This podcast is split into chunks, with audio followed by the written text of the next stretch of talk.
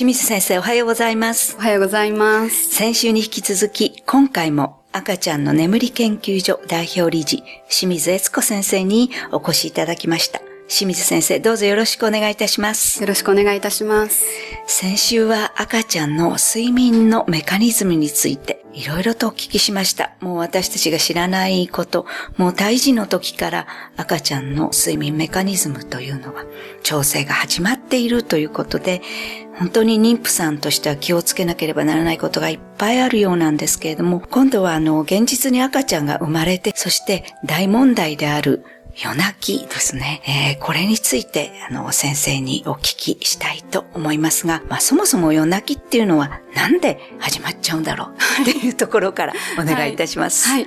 そうですね。夜泣きは、あの、まあ、従来言われている夜泣きっていうのは大体生後5、6ヶ月ぐらいから始まることが多いんですけれども、あはい。あの、最近になって2、3ヶ月とか早い段階でも、はい。なかなか夜寝てくれない赤ちゃんっていうのが出てきているっていうことで、はい。あまり明確な定義っていうのは実際にはないんですが、はい。そういった中で原因としては、はい。まあ、睡眠の質が安定していないっていうことが一つと、はい。あとはもう一つその夜間に起きるっていうことがええ。赤ちゃんにとっては当たり前の睡眠の特徴を持ってるんです。あの、私たちの団体であの、お伝えしていることとしては、はい。あの、夜泣き実際にその何回も夜起きるっていうような状況になった時には、はい。二つのことをまず確認しましょうということで、はい二つ。はい。はい。で一つ目が生活リズムが整っているかどうかっていうことですね。はいこれによって生活リズムが整っていないと睡眠の質が悪くなって、大人と同様に赤ちゃんもよく起きてしまうようになりますよっていうことですね。そうですか。で、もう一つが寝かしつけの習慣なんですね。は寝かしつけがなんでまあ夜泣きにつながるかっていうこと。を、これは赤ちゃんだけではないんです。人間っていうのはレム睡眠、ノンレム睡眠ってい。う、はい浅い眠り、深い眠りを繰り返しながらはい。眠っていますけれども、そういった浅い眠りの段階で赤ちゃんっていうのは基本的には自分が眠り続けていても大丈夫かなっていうことを確認するような行動をするんですね。で具体的にはまあ目を開けて周りを見渡したりだとかっていうことは一人寝をしてる赤ちゃんにも見られます。あの、しっかりと自分が安心して眠った環境がそのまま寝てる間にもちゃんと続いているかどうか、お母さんが抱っこして寝かしてくれたんであれば、抱っこした状態が暖かく包まれた状態がちゃんと続いているかどうかっていうことが赤ちゃんにとって睡眠を継続していいかどうかっていう判断になっていると思いますね。赤ちゃんにとってはそういった生命の維持っていうことで非常に大事な機能を発揮しているわけですけれども、はい。親にとっては寝かしつけに手をかけすぎていると、ええ。その寝かしつけをこう夜間起きた時にもはい。同じようにしてあげないと眠れないようなお子さんも出てくるっていうことで、はい。そういったことがひどい夜泣きにつながるっていうことなんですね。そうなんだ。なので私たちは、あの、生活リズムを整えるはい。対策と寝かしつけはい。をどうしていくかということの2本立てでいつもお伝えをしているんですけれども、あそうですか。はい。あの、寝かしつけはどうしても催眠術のように、何かをしたら、眠れ眠れみたいにね、寝られるようにっていうふうに思いがちなんですけれども、はい。一番やはりベースになっているのが、はい。しっかり眠気がついているかどうかって、眠気が感じているかどうかっていうことが一番最初のその寝かしつけのはい。大事なポイントになってくるので、何をしたら寝てくれるっていうようなそのスイッチ探しっていうことではなくしっかりその赤ちゃんが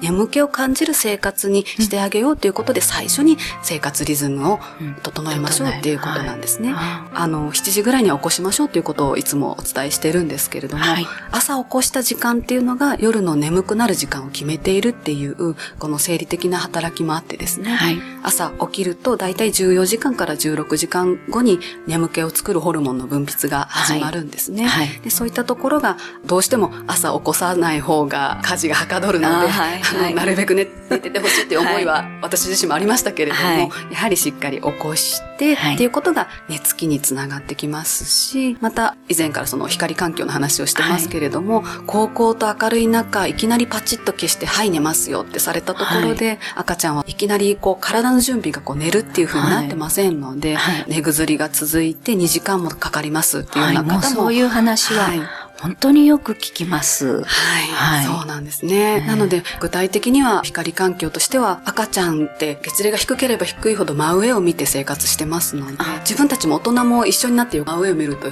非常によくわかるんですけれども、はい眩しいんですよね、真上に電気があると。そうですね。はい。寝薬が長い赤ちゃん、特に夕方以降になったらですね、はい上の電気を消すようにされるとはいいいなと思っています。なんか目から鱗のことがお聞きしてきました。それではまたこの続き、来週もよろしくお願いいたします。はい本日はありがとうございました。ありがとうございました。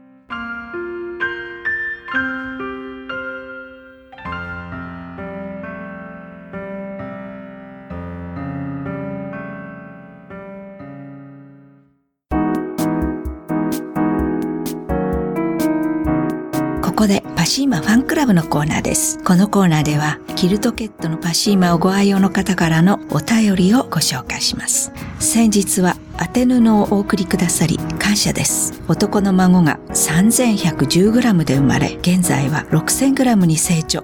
びっくりしています。くまちゃんの枕がちょうどサイズも良く、使い心地も良いようです。ありがとうございます。お便りありがとうございます。パシーマの社長、架橋さんからは、パシーマが破れて修理される方には、当てガーゼをお送りしています。赤ちゃんの成長は目を見張りますね。健やかに、健やかに、というメッセージをいただきました。次のお便りをご紹介します。肌に優しく年中使えるものを探していた時にインターネットで知り、使用されている方のコメントなどを見て、これだと思い家族3人分のパッドシーツを買いました。予想以上の心地よさで家族3人とても気に入りました。枕カバー、キルトケットも揃えたいです。お便りありがとうございます。パシーマの社長、架橋さんからは、肌に優しく年中使えるものといえば、パシーマでしたね。長いお付き合いよろしくお願いいたします。というメッセージをいただきました。以上、パシーマファンクラブのコーナーでした。